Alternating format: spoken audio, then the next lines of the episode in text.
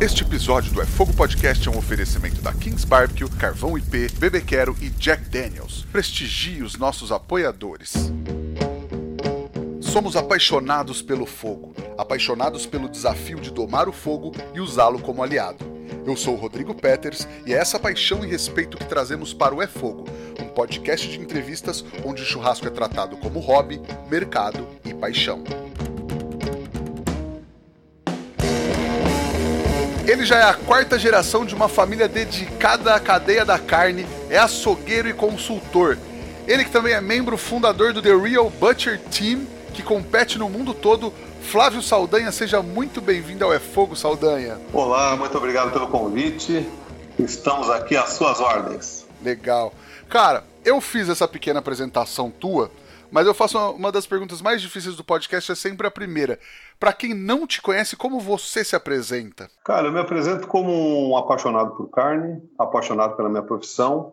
Hoje eu sou um cool hunter, né, e taste hunter, né, então eu corro o Brasil e, para não dizer o mundo, né, atrás de novidade em carne, atrás de coisas diferentes para abastecer os restaurantes que eu tomo conta de proteína e, e as inovações que eu desenvolvo para as indústrias que eu presto serviço também. Né? Além de ser um apaixonado pelo, pela arte do açougue, do açougue artesanal, e daí até o, o nossa, nosso time de butchers, né? que é o The Real Butcher Team, que compete aí já juntos há seis anos, já estivemos na Irlanda, em outros lugares. Então eu sou isso aí, um apaixonado e um incansável aprendiz do mundo das carnes. Legal, boa. Vamos Vamos literalmente destrinchar um pouco sobre tudo isso que você falou ao longo do papo. Mas você praticamente nasceu dentro de um açougue, de um frigorífico, não foi? Foi. Na verdade, o meu avô e o meu bisavô eles tinham carnes de secos e molhados, né? Eram talhos lá em Portugal e já faziam arte do, do açougue, do corte de carne, da linguiça e tudo. E o meu avô, quando se mudou para de Portugal aqui para o Brasil, ele veio para a cidade de Rio Grande. O meu pai pela proximidade com o Porto, meu pai aprendeu a falar inglês muito cedo, né? Os irmãos todos falavam.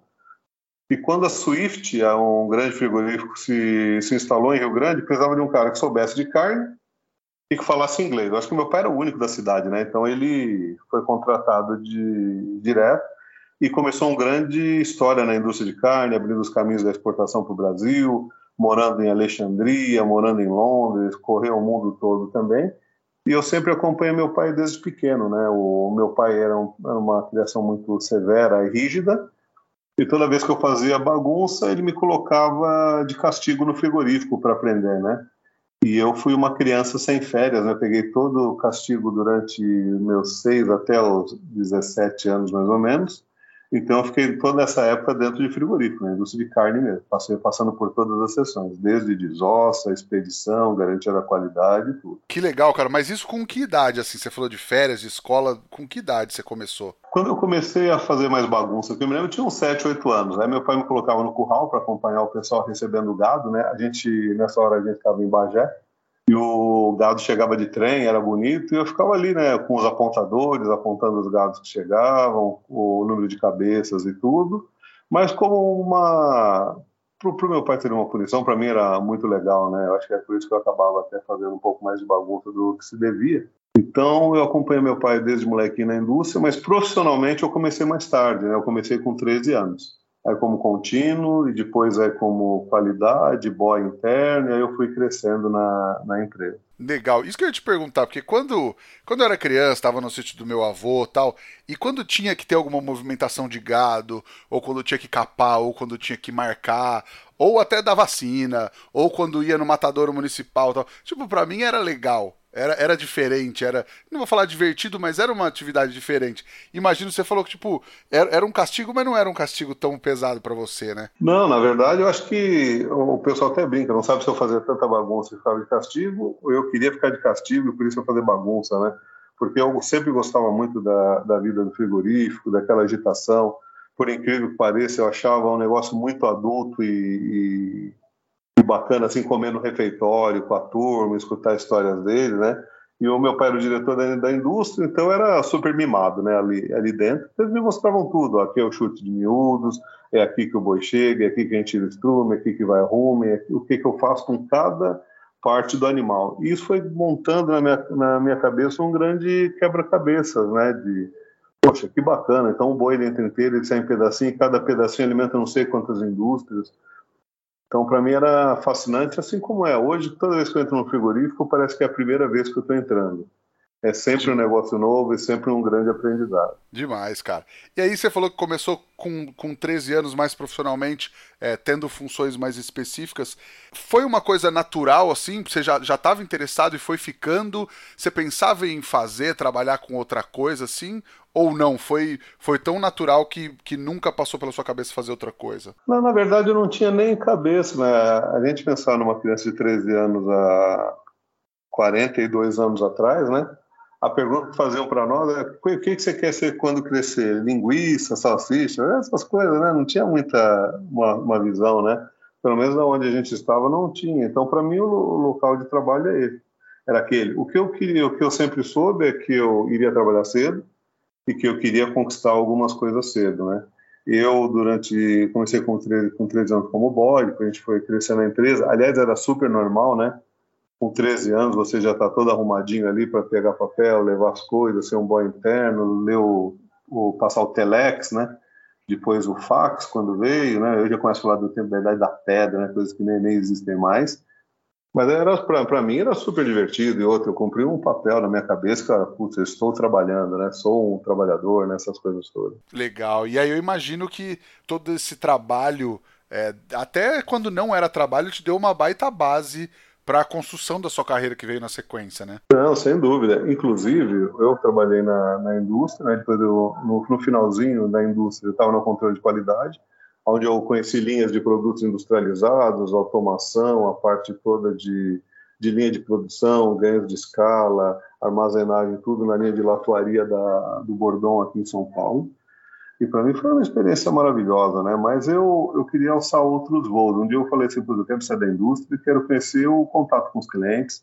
Eu sabia que a minha vocação era o mercado local, não queria ir para exportação, assim como seria um caminho natural, né? Do, do meu pai que que era diretor de exportação depois, eu tinha também avançado bastante na carreira dele, mas eu queria atender um país, né, saber o que, que o pessoal come, essas coisas todas, por isso eu me formei em, em comunicação social, com habilitação em propaganda e marketing, né?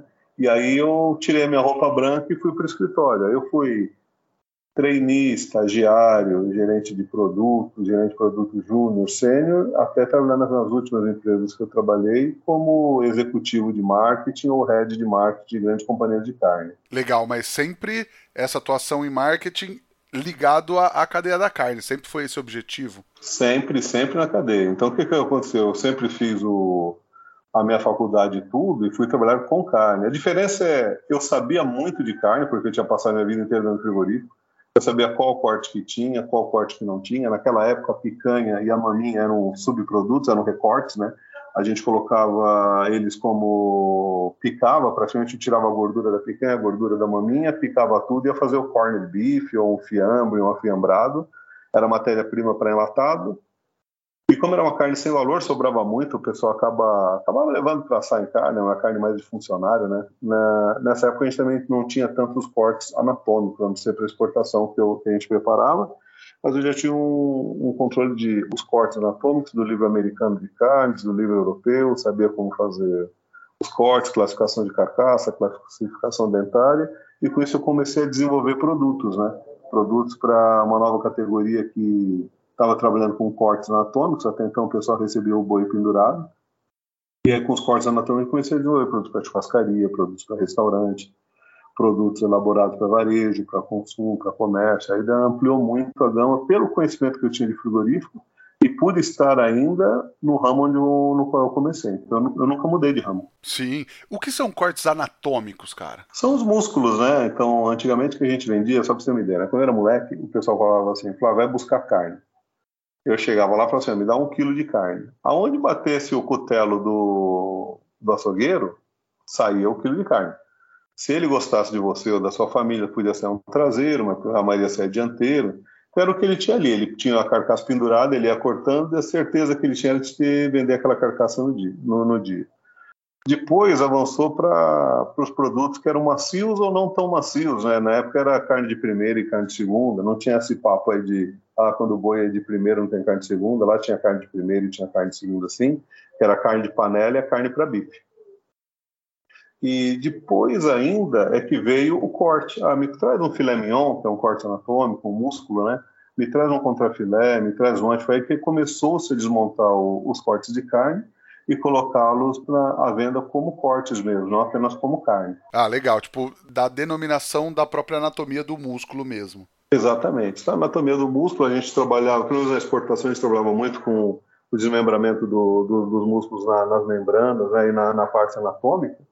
E com isso a gente conseguia ter os outros cortes. Então, eu conseguia desmontar um alcatra em cinco, né? Tirava a rolha, tirava baby beef, bombom, o baby beef, o bombom iam para exportação, picanha, maminha, eles iam para para a indústria, a gente separava o contrafilé, né? nessa época não tinha né, o, o ancho, né, chouriço, na verdade na Espanha já tinha, mas aqui o nosso era só o contrafilé, ou o jacaré, ou a bisteca com osso, e era tudo o mesmo corte, né? Depois que a gente começou a separar o que, que era um, um noir, né, que o pessoal chamava de noix no frigorífico, nó de entrecote, um contrafilé, uma trança, um mignon, uma capa de filé, e a gente poder ofertar com mais qualidade para os clientes. Né? Antigamente, os clientes compravam igual a gente no açougue, né? Era carne. E depois a gente começou a vender os cortes de carne. Sim, não, legal. E aí, cara, esse trabalho de desenvolvimento era desenvolvimento, desenvolvimento de produtos. Você falou em, em, em, indústria alimentícia, da cadeia da carne. Mas era desenvolver um corte ou trabalhar é, é, a publicidade desse corte para ele ser aceito é, no mercado? Ou era um desenvolvimento de um produto já um pouco mais industrializado? Como que era isso? É, eu tinha os dois, né? Eu tinha os produtos industrializados, eu sabia como funcionava cada músculo e o tempo de cocção. Então a gente conseguia desenvolver as linguiças, salsichas, cortes, cortes enlatados e, e presuntos, essas coisas todas na indústria, assim como criar uma linha que estava surgindo, que eram as linhas de, de carne embalada a vácuo, né? Então a gente conseguia fazer as, as campanhas de carne, tipo coma mais carne, coma saudável, em vez de e tentar, na verdade, era era passar uma cultura ao consumidor da embalagem a vácuo, né? Eles não entendiam, até então a carne era toda fresca e pendurada. E quando começou a carne embalada a vácuo, o pessoal estranhava a cor, estranhava o cheiro, era, tinha uma recusa muito grande da carne embalada a vácuo, né? A carne fresca era muito muito presente. Tanto é que todo mundo confundia a carne resfriada com carne congelada. E a carne congelada ela tinha uma fama de ser uma carne ruim. Era alguma coisa ruim que para conservar foi congelada. Então a gente fazia essas campanhas de, de conhecimento, o consumidor ter o conhecimento, e o trabalho no ponto de venda para que os, os açougueiros aceitassem a carne a vácuo. Legal. E você acha que isso ainda a gente tem esse resquício? É lógico que a, a, galera já entende muito melhor, mas você acha que ainda tem gente que pensa assim de carne? Eu acho que principalmente mais congelada do que a vácuo hoje em dia. Olha, o projeto da, da Swift ele quebrou muito esse paradigma da carne congelada, né? É um projeto que eu tive o prazer de acompanhar de perto, eu desenvolvo algumas coisas lá, e assim, ele quebrou muito esse paradigma da carne congelada. Porque antigamente todo mundo comprava carne fresca para ver, para tatear, ver como é que era e chegava em casa, ainda mais, não sei se foi época, nos anos 80, na época da inflação, tudo isso, aquela compra de mês, a gente já comprava carne para o mês todo, era normal, você comprava carne, a primeira coisa que você fazia era congelar, né? Então era hábito comprar carne fresca e congelar, mas era um hábito que não existia, era comprar carne congelada. E hoje ainda tem muita gente que pergunta, ah, mas é carne congelada, então não vou levar, porque demora para descongelar, ela sangra muito, porque não se tem o conhecimento do descongelamento, né? Então, todo mundo ensinou a congelar, mas talvez tenha ensinado a descongelar. E a carne a vácuo, em alguns lugares do Brasil, ainda ela é vista como, putz, isso aqui cheira, tem um cheiro mais estranho, ela fica muito maturada, a cor é escura. E tem outro lugar que a carne fresca, ou, isso aí está falando de interior de São Paulo, bem próximo a nós aqui, né? De, de alguns que me falam, puta, Flávio, eu prefiro a carne fresca do boi abatido na hora. Ou seja, não tem o conhecimento do rigor mortis, de nada dessas coisas, e para ele aquele gostão de carne mais forte, uma fibra um pouco mais dura, para ele é aquilo que acontece. E a gente tem que respeitar tudo isso, né? Obviamente tem um trabalho de, de aprendizado, de transmitir conhecimento, Mas é, é, algumas barreiras ainda existem, sim. É, então, eu percebo muito isso. E não sei se você tem essa percepção também, mas eu acho que talvez tenha começado a mudar para o grande público com, com uma agregação de valor, principalmente a embalada a vácuo, com, com, quando começou a se falar em maturação, né? As carnes maturadas, porque daí falava, ah, é, sei lá, o picanha, a picanha maturada. E eu acho que aí esse, esse ganho de enfim, de características ou uma percepção de um valor maior, acho que jogou a favor da carne embalada, né, naquele momento. Sim, a maturação a vácuo ela está aí, tá aí desde 69, né, na verdade.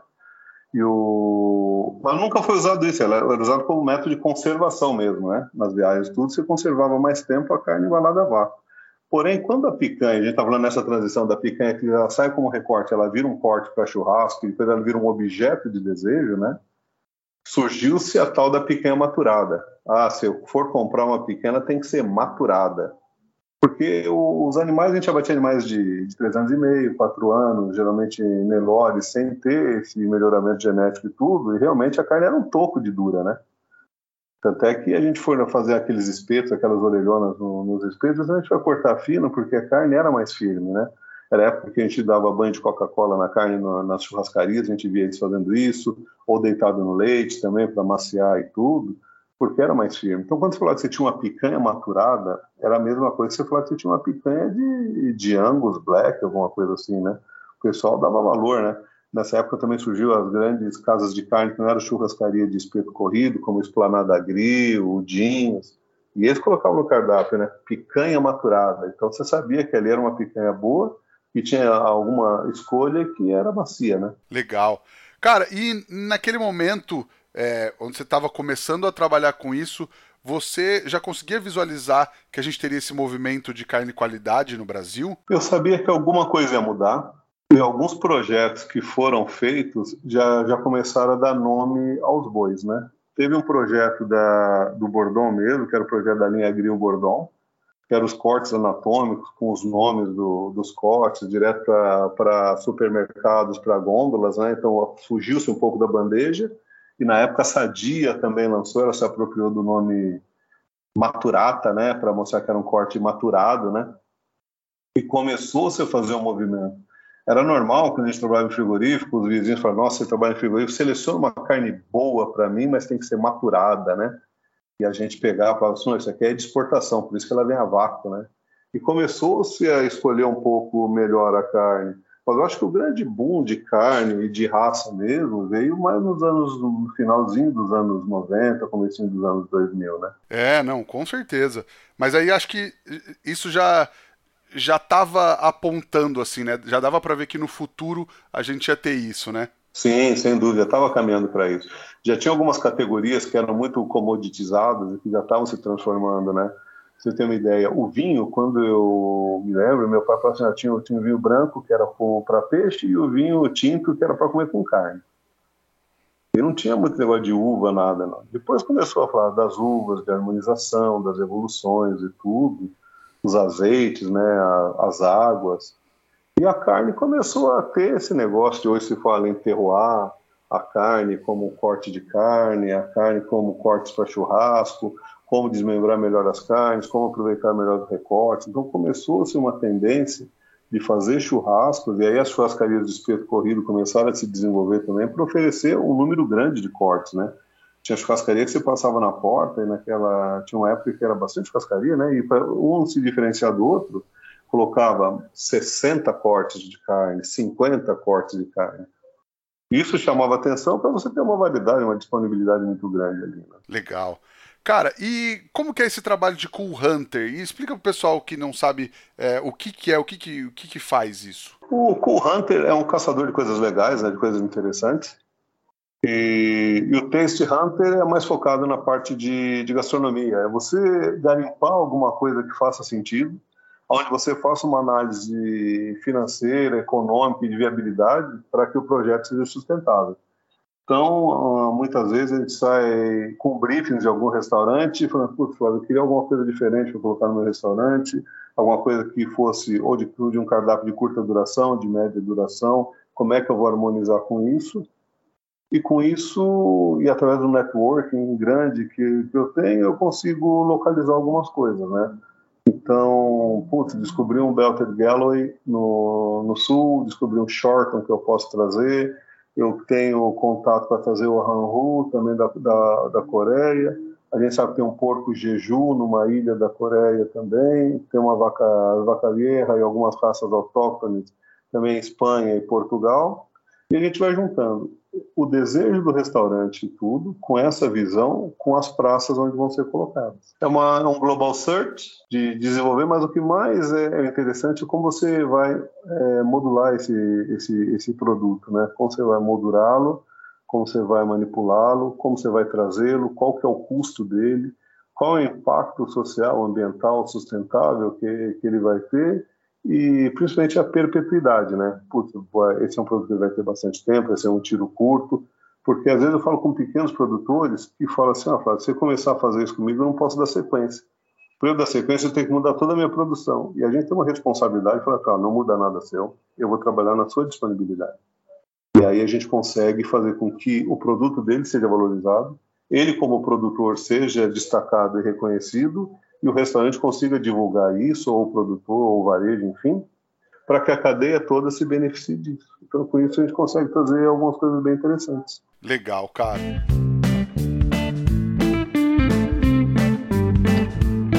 Se prepara que hoje você vai aprender a preparar o esperado drink Jack Daniels Tennessee Mule. Você coloca na coqueteleira 15 ml de xarope de açúcar, 30 ml de suco de limão Tahiti e 50 ml de Jack Daniels Old No. 7 bate tudo e coa em uma caneca com gelo. Completa com uma espuma de gengibre e cardamomo, rala uma noz moscada por cima e finaliza com uma folha de hortelã. Depois me conta se não ficou espetacular.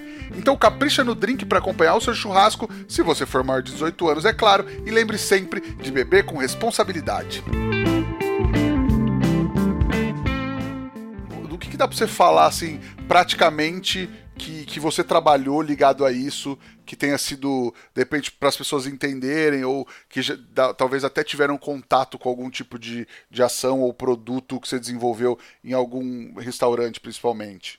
Ah, tanto restaurante quanto varejo, para de food, né? Nós temos, é, por exemplo, alguns casos recentes. A gente fez um, um produto que era difícil, geralmente tem empanados de, de aves, né? Que todo mundo conhece e a gente recebeu um brief recentemente fazer um empanado bovino com a textura de, de um bife milanesa, sem parecer com nugget, mas que fosse um substituto mais controlado e fully cooked, né? ou seja, totalmente cozido, já para reduzir qualquer tipo de contaminação ambiental shelf life, de um bife à milanesa, com empanamento de bife à milanesa e tudo, a gente desenvolveu e conseguiu, minha equipe, fazer um, um, produto muito similar ao bife milanesa, com custo de 20% mais em conta, ajustamos a indústria e colocamos em, em buffets, né? Que é um, geralmente uma categoria que nunca ninguém pensa em desenvolver uma coisa, pensar em desenvolver cortes de churrasco, essas coisas todas, e nós fizemos esse produto.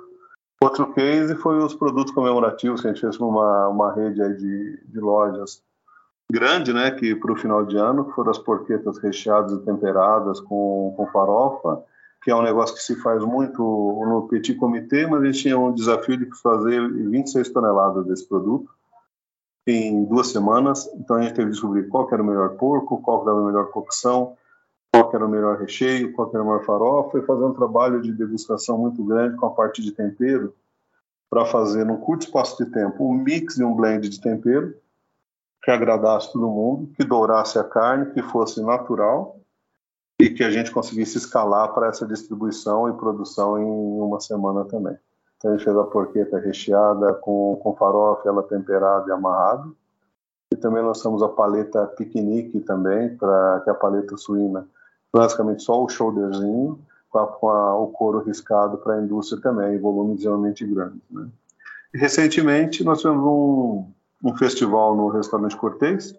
Era um briefing de ter alguma coisa nova, onde tinha um Angus já saturado, um Hereford saturado, um Wagyu também com, com, com, algum tipo de saturação, alguma coisa nova. Então a gente foi para foi campo em busca de alguma coisa diferente. E quando eu estava andando no, no, campo junto com o pecuarista, discutindo com ele qual seria a melhor opção, como é que seria a parte de engorda, o que, que seria protocolo de criação e tudo, Eu avistei um Belter Galloway, daqui a pouco eu avistei outro. Eu falei, quantos que tem aqui? Falou, ah, vem um cara inseminando aqui. Nós temos aproximadamente, se correr todos os campos aqui, deve ter umas 25 cabeças. Eu falei, ah, vamos comprar as 25 agora, foi o que fizemos. Colocamos um protocolo de engorda, de, de trato nele e fizemos um festival na semana passada no restaurante Cortez, com seis cortes desse animal, foi um sucesso tremendo, e conseguimos escoar os outros cortes também, com lombos para dry age, com cortes mais elaborados, e é um produto que foi um sucesso tremendo. E, a, e agora a gente está com outros briefings aí também de outras proteínas, e fazer também o, o porco rock, lá também que é um porco melhor, mas não com suínos pequenos, suínos grandes, e fazer alguns steaks de suíno e colocar mais o suíno na grelha. Legal, cara, legal. Pô, e acho que é um trabalho de, de, de diferenciação mesmo, é de trazer novidades para uma cadeia que às vezes a gente acha que vai ser sempre a mesma coisa, né? Como você falou, a, é, algumas raças já estavam saturadas e tal. E a tua atuação com restaurantes normalmente é isso, é desenvolver novos produtos, assim, é, é basicamente isso. É, eu faço a curadoria para restaurante, né? Então os restaurantes me passam um briefing do que eu quero ser, né? Baseado no que eu quero ser, eu começo a desenvolver qual seria o mix de, de carnes, como é que seria o mix de produtos, qual seria o tamanho das porções e como é que eles serviriam. E baseado nisso, eu faço depois o reverso. Eu começo a montar todos os steaks que eu, que eu fiz para gerar um animal. Então, com exemplo, né? Há oito anos atrás, o Restaurante Cortez tinha um projeto de, de entrar no ramo de carne, mas não queria uma carne que fosse constante, que tivesse bastante disponibilidade, que desse steaks altos, pequenos, para porções rápidas, que fossem suculentos, essas coisas todas. Nós desenvolvemos nove pratos e eu comecei a falar: esse ancho esse chouriço, eu acabei chegando no animal é, britânico, sem a necessidade de, de, de, de ser ambos, mas que tivesse um protocolo de recria de 10 a 12 meses e um protocolo de engorda entre 4 a 6 meses para ele entrar no confinamento com 400 quilos e sair com 600 quilos vivo, dando uma carcaça entre 290 e 310 quilos. E aí a gente consegue fazer. Então o projeto ele começou no bife, terminou numa parceria com um pecuarista que está sete anos conosco fornecendo e engordando gado, o gado para nós. Legal, cara. E aí, de, de, todas essas suas áreas de atuação, tem alguma que, que você gosta mais de trabalhar, que você gosta mais de atuar? Eu gosto mais do, do açougue, né? Eu gosto do, desse açougue artesanal, aquele açougue trabalhado, né, que chama de açougue europeu ou açougue australiano, que são as diversas apresentações, fazer aquelas apresentações bonitas, recheadas, cobertas, temperadas, amarradas a gente desenvolveu um trabalho de açougue, eu dou consultoria em alguns açougues também nesse tipo de, de produto e apresentação. A gente fez um trabalho bem interessante no, no Quitanda, que era um açougue que tinha um público muito dia a dia, jovens casais ou singles, que gostam de carne, mas não gostam de comer carne todo dia, não são aficionados por churrasco e queriam alguma coisa prática, rápida, que ficasse pronta em forno, forno elétrico ou air fryer e nós criamos um mix de 21 produtos, todos eles pequenas porções, porções individuais, que pudessem ser expostos in natura e ser levados como se fosse uma bombonière. Então, eu quero um hambúrguer de pistache, eu quero uma carne moída recheada com cebola, eu quero, e a gente fez esse mix muito, muito bacana, que está exposto até hoje, né? acho que é o maior sucesso foi isso. Ele está há três anos ainda em linha, com diversos tipos de, de, frango, diversos tipos de temperos, marinadas, onde o consumidor pode escolher exatamente a porção que ele vai levar e, e, se faz os produtos em 15 a 18 minutos numa air fryer, por exemplo, ou num forno. Então, são produtos que giram muito rápido, todos com aspecto de saudabilidade também. Que legal. Ah, e, e, e como você falou, né, uma atuação diferente do que se imagina é, de um açougueiro, diferente dessa da cadeia do churrasco. A carne também é muito mais do que o churrasco em si, né? A gente é apaixonado, mas, enfim, tem que entender que também as pessoas comem carne não, não só no churrasco, no dia a dia, né? Exatamente. Você vê que a gente trabalha com algumas proteínas que nem sempre são só para churrasco. Então, às vezes eu tenho algumas redes que eu trabalho de açougue, eles têm um foco muito grande em, em frango, por exemplo. E, e nem frango, ah, vou fazer churrasco de frango todo dia, não vai. Então eu tenho que fazer o básico, que é o frango. Então você abre o frango nos cortes, peito, coxa, sobrecoxa, asa, meio da asa, essas coisas todas. Aí um poucos cortes, talvez não tão interessantes. Mas quando eu pego uma coxa e sobrecoxa, eu desosso ela, deixo bem limpinha. Recheio ela com damasco, mesmo com queijo camembert tempero, envolvo ela com um presunto cru e coloco uma manteiguinha de ervas temperada em cima, eu criei um produto. E você criou um rio na minha boca que, que deu uma fome, cara. Que sacanagem. Cara, sacanagem é que eu preparei, preparei para isso mesmo. com certeza, com certeza deixou todo mundo com água na boca e já querendo esse produto na, na geladeira para mandar agora. Cara, e você sente que, que o açougueiro é, foi uma, uma profissão que já foi mais depreciada, tal, mas tá, você sente que está mudando nesse momento? Sim, eu sinto que com a explosão do que a gente chama do, do, do turismo virtual e das mídias sociais, houve o resgate da, da profissão do assador, do butcher, essas coisas todas, que reflete 1 ou 2% da, da população de açougueiro. Né? O açougueiro, se a gente não cuidar, ele vira uma profissão em extinção. Então, esse resgate que começou a fazer no, com, com filmes, com eventos, com mídias sociais, com YouTube, essas coisas todas, o cara voltou a ter uma paixão pela profissão. Mas, assim, até a, dando um passo para trás, a formação do nosso time, o The Real Butcher Team, eu, Alder Lopes, Marcelo Bolinha e grande elenco, né? É, a gente montou o time não apenas para competir, mas para formar açougueiro, né? A gente tem um, uma responsabilidade social de formação de profissionais de manter esse profissional no, no açougue, mostrar para ele que nós todos saímos de açougue, de indústria de carnes e conseguimos tirar um. conseguimos sim, conquistar o mundo, conquistar algumas coisas diferentes, que ele pode ter essa ambição também, que ele pode fazer produtos diferenciados, que ele pode agregar valor no serviço dele e que ele não precisa fazer o serviço mais ou menos, porque amanhã se tiver uma vaga na padaria ele vai, se for para o caixa ele vai. A gente tem que resgatar a profissão do açougueiro, não só do vendedor de boutique, vendedor de, de carne a vácuo, né? Mas sem aquele trabalho de abrir, de fazer uma linguiça, fazer essas coisas. Então, a nossa briga é para a formação do profissional, a valorização do profissional frente à sociedade e, e, ao, e aos patrões, mostrar que isso tem valor e traz gente para a loja, e pela volta do, de produzir as linguiças, salsichas, tudo dentro do açougue, assim como é no mundo inteiro, né? Sim, e eu até ia te falar, é, ia te perguntar sobre isso, porque boutique de carne ainda é um modelo de negócio que está crescendo muito. Eu acho que principalmente, ou, ou, não sei se principalmente, mas acho que um dos grandes pontos é a não necessidade, entre aspas, do açougueiro, porque o cara tem uma loja como se fosse uma loja de sapato, uma loja de roupa, que vem tudo em caixa, embalado a vácuo e ele só vende. É, o que, que, você acha desse modelo? Acho que principalmente como açougueiro. Eu, eu gosto do modelo de, de boutique. Eu acho que existe uma outra profissão do açougueiro, que é o, teu conhecimento, e isso muitos, mesmo sem ter a profissão de açougueiro, eles conseguem desenvolver, que é apresentar o produto, fazer uma venda técnica, uma venda consultiva, apresentar produto, ir buscar cliente, que está na, na veia do, do açougueiro, né? Então é um negócio bacana. Eu acho que é um modelo, assim como nós temos outros, né, do cara chegar lá, escolher o que, que ele quer, fazer um mix lá e, e, vender algumas coisas. Porém, eu tenho uma, a minha visão é a boutique ela tem um foco que acaba caindo no, na, no comemorativo de é um churrasco, é um evento, é alguma coisinha. Esquece-se às vezes do dia a dia, do trabalho com carne, da, da geração e se vende só produtos embalados. Fomenta a indústria, mas não fomenta tanto os profissionais. Adoro boutique, já tive a minha também, há 12 anos atrás, mas era um híbrido, né? Eu tinha o meu açougue, a gente fazia as desostas todas.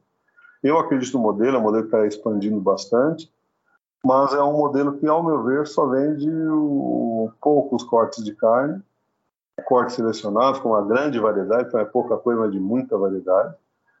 E, e sem a necessidade de ter um profissional, não sei esse que, que fala, né? Que seja como um sommelier da carne a gente pudesse juntar o conhecimento desse cara apresentando o produto com alguém trabalhando como um açougue de supermercado que é mal, mal trabalhado na, na, maioria das vezes, que o açougueiro fica entrincheirado lá dentro e não sai para atender o, o, consumidor, a gente teria um modelo, eu acredito, mais perfeito de trabalho. Legal. E até, e até tem boutiques que têm tentado variar, inclusive para é, pegar esse público de, de dia a dia também, né? não só de churrasco, que acaba se concentrando mais no fim de semana e acaba tendo o açougueiro também para completar esse mix e ter uma, uma variedade maior e atingir mais público durante a semana também, né? Exatamente. Então tem essa visão para fazer o negócio. Hoje a gente tem um hub que é um co-factory, né, que a gente produz marca própria para algumas operações de e-commerce, né, que são produtos com peso controlado, porções controladas e tudo, e muitos açougues ou muitas já estão nos pedindo os produtos como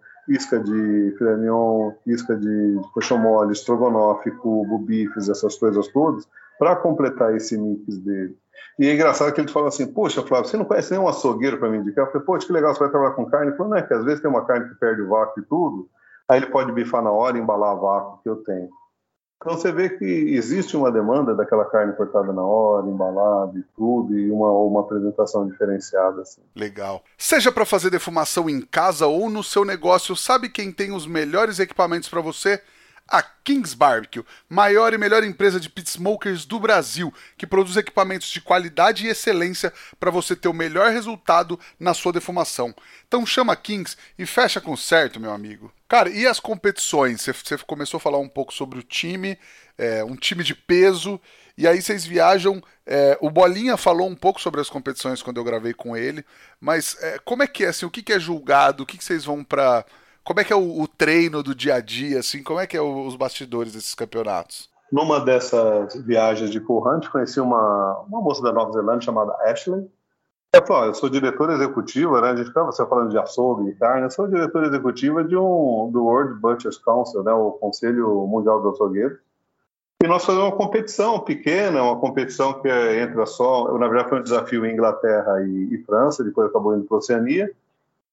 E a gente queria saber, né, a gente batendo papo, foi você lá no Brasil? Eu falei, ah, lá no Brasil não tem competição, nada, mas eu gostaria muito de participar. Naquela época eu queria entrar no Young Butcher, né, participar, competir, mostrar o que a gente sabia fazer com faca e carne e tudo, né. E a gente sempre manteve contato, mas nunca teve chance de entrar outros times no campeonato. Em janeiro de 2019, perdão, em janeiro de 2018, ela me ligou e falou, olha, Flávio, a gente vai fazer uma competição maior, o World Butchers Challenge vai vir com 12 seleções. E eu queria, eu vi o trabalho de vocês, eu vi o trabalho do Alder, eu vi o trabalho do Magrão. Nessa época o Bolinha ainda não estava no time, eu, eu deixei para chamar um pouquinho mais tarde. E eu falei, putz, adoraria participar. O que, que eu preciso fazer? Ela falou, ah, me manda o currículo de vocês e os vídeos eu já vi aqui, eu já conheço, eu, assim, pela parte prática, tá ok, mas eu preciso do currículo. Aí que eu fiz, fiz o meu currículo profissional, trabalhei aqui, o Alder do dele, e ela falou: não, não é esse currículo. Eu quero saber onde vocês foram formados em açougue. Qual pós-graduação que vocês fizeram em açougue? Vocês têm algum mestrado? Fizeram alguma especialidade, especialização em charcutaria, linguiça, conservação, saúde, essas coisas? Eu falei, não. Lá passa de pai para filho nós não temos um curso. Né? Antigamente, há muito tinha um liceu de artes e ofícios que tinha, mas hoje não tem, né? É uma briga nossa. E ela achou interessante e a gente brigou com, por um lugar a, lá na, no campeonato e acabamos ganhando. Então a gente foi elegível a participar do primeiro campeonato do World Butcher Challenge em Belfast, na Irlanda, em 2018, contra 12 seleções. A gente era visto como aquele filme, né, o Jamaica abaixo de zero, né? nunca ninguém tinha ouvido falar de, de açougue de Brasil. E as imagens que eles tinham de mercados desses que vendem carne pendurada e tudo, e o trabalho deles era muito avançado, né? O time da França, escolas de de açougue antigas, né? Acabamos ficando em sexto lugar, ganhamos o respeito deles e já nos classificamos para a próxima competição, que seria em 2020, né? Que é agora que a gente vai participar agora em Sacramento, em 2022, vai ter 16 equipes. Para a gente entender a competição, é uma competição que ela envolve a desossa de é uma carcaça bovina, uma banda suína, um cordeiro inteiro e cinco frangos. E nós temos que fazer três tipos de linguiça gourmet e três tipos de hambúrguer gourmet. E a apresentação quando se faz no açougue europeu. Todos esses produtos elaborados, delicatessen, tipo uma bomboniere que eu descrevi naquele produto para você. E nós temos 3 horas e 15 para fazer isso. Eu reuni mais no time o Bolinha, o Paraná, a, a chefe Dani França Pinto, que a área de gastronomia é, é muito forte. E, e, eu e a gente entrou na arena e disputou e foi bacana. Depois a gente foi disputar o, o Butcher, o Midstock, eh, o Butcher's Wars lá em Midstock na, em Sydney. A gente ficou com bolinha em nono lugar no individual e a gente em, em segundo no, no, no, equipes. Foi uma, uma competição muito bacana e a gente foi evoluindo até a hora que quando a gente teve o Butcher Wars aqui durante o churrascado. Eu já tinha me aposentado do time como competidor. Eh, eu já estava como juiz, né? Eu fui credenciado juiz internacional de competição e nós colocamos o E aí teve um juiz francês, eu e dois australianos, e as notas conseguiram colocar o Magrão e o Paraná como primeiro e segundo lugar.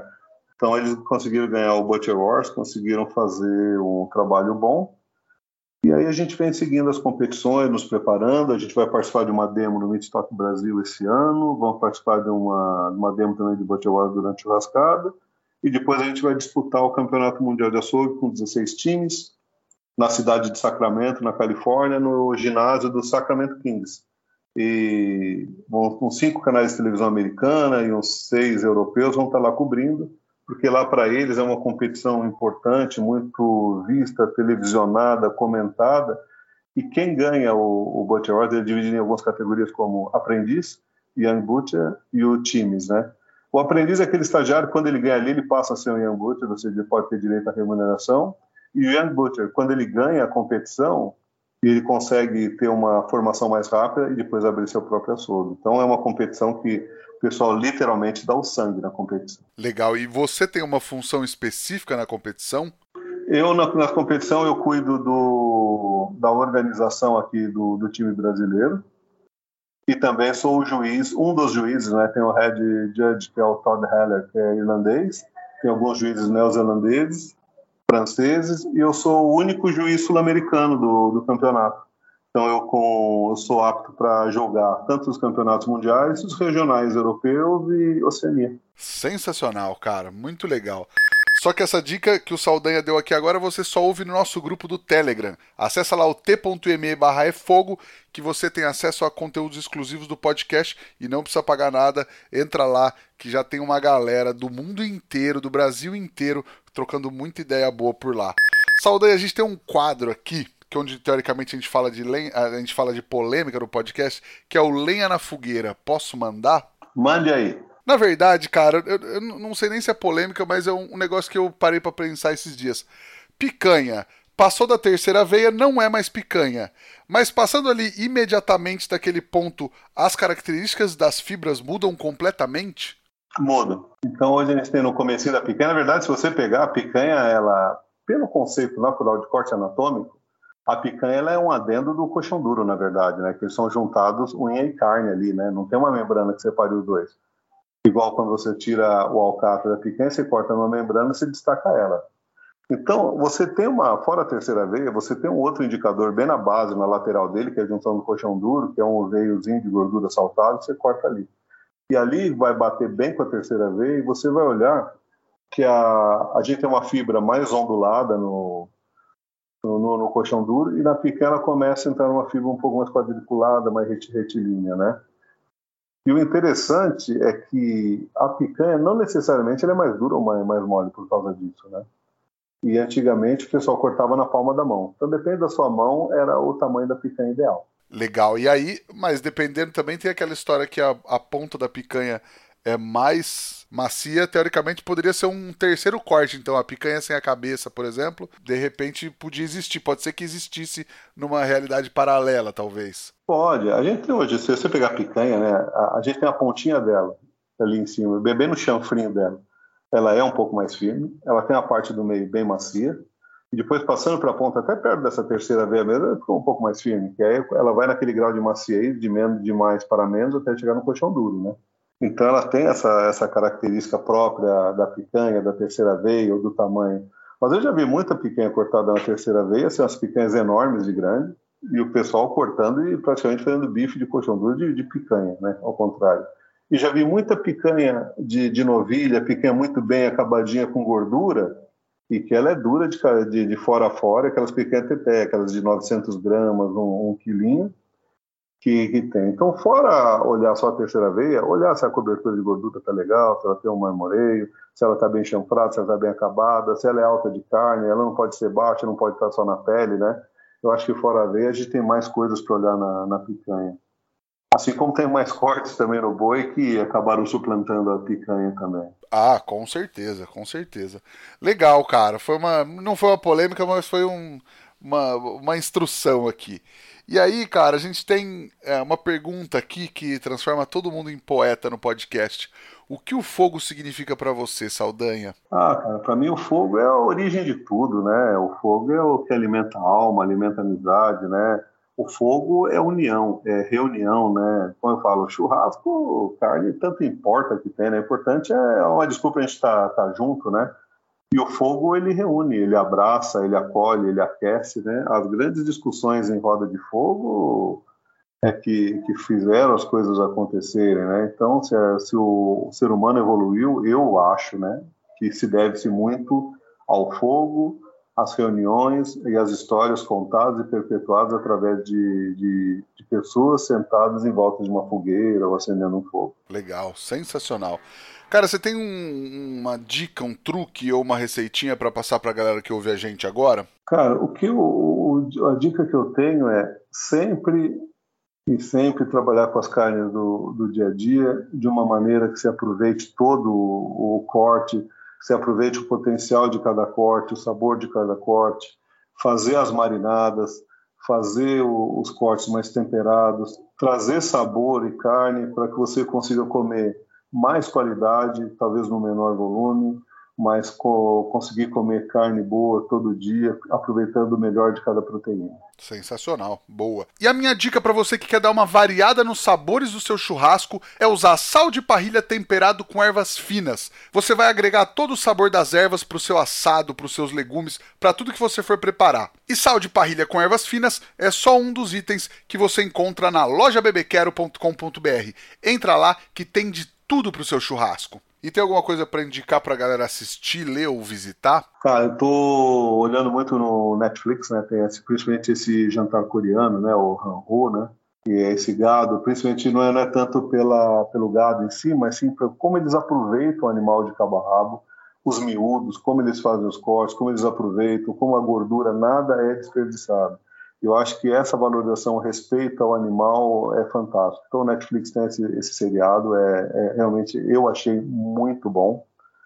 Tem outros também, tem o, o, pessoal com carne, mas esse em especial me chamou a atenção. Um pela fotografia, outro pelo respeito ao, ao, aos, aos, cidadãos, como é que eles comem a carne, tudo, respeito aos mais velhos, comendo as carnes primeiro, e como eles valorizam o consumo da carne, por ser um negócio tão raro, difícil e caro. Então esse vale a pena assistir. Sim. Legal, muito bom, cara. Quem quiser, Saldanha, te encontrar pelas redes sociais, encontrar seu trabalho, por onde te procura, cara? Cara, eu sou. O teu, teu Instagram é o Saldanha1707 e na página do time, o The Real Butcher Official com dois Fs também, que é a página que eu tenho, eu, o Alder e todo o time. Então, Saldanha1707, o pessoal me acha fácil no Instagram, que é onde eu acabo me movimentando mais também. Legal. Falar pra galera seguir o Saldanha, seguir a gente também no arroba efogopod e no meu que é o arroba Rodrigo Peters underline e entrar no grupo do Telegram lá. Ameaçou cair o Telegram, mas ainda tá de pé, então entra lá no grupo que tá rolando um papo muito bom por lá no t.me barra fogo e ajuda a gente a espalhar a palavra do fogo também. Pega o link do podcast, manda para aquele amigo, manda para aquele para aquela galera que você acha que tá precisando ouvir esse papo, manda no grupo do churrasco e dá aquela força pra gente. Saldanha, cara, um prazer falar contigo, é, poder ouvir um pouco da sua história, um pouco da tua experiência e ajudar é, a contar essa sua história pra galera também. Poxa, cara, eu que agradeço. É... Eu peço desculpa sempre a gente não ter feito isso antes, né? Porque a gente está sempre corrido e tudo. O que você precisar, liga, me chama. É um prazer participar daí com, você. É um, é prazer fazer os podcasts, falar com o seu público, falar com o nosso público, poder passar um pouco do, do, do pouco que eu sei e com isso a gente contribui. Muito obrigado pela oportunidade. Viu? Imagina, cara, eu que agradeço. E correria boa também, né? Trabalho a gente não pode reclamar, então, que a galera não sabe, a gente já tá, acho que uns dois, três meses tentando marcar. Não, essa semana não dá, semana que vem, aí eu viajo, aí você viaja. Mas faz parte, cara, acho que é uma correria boa, né? Sim, correria sempre é bom. Correria nunca é, é coisa ruim, né? Justo. Cara, sensacional. Brigadão mesmo, brigadão mais uma vez. Queria agradecer também a Kings Barbecue, ao Carvão IP, Jack Daniels e Bebê Quero pela parceria de sempre e agradecer a você que nos ouve aí de casa. Semana que vem tem mais. Valeu, tchau. Valeu, tchau, tchau. Obrigado.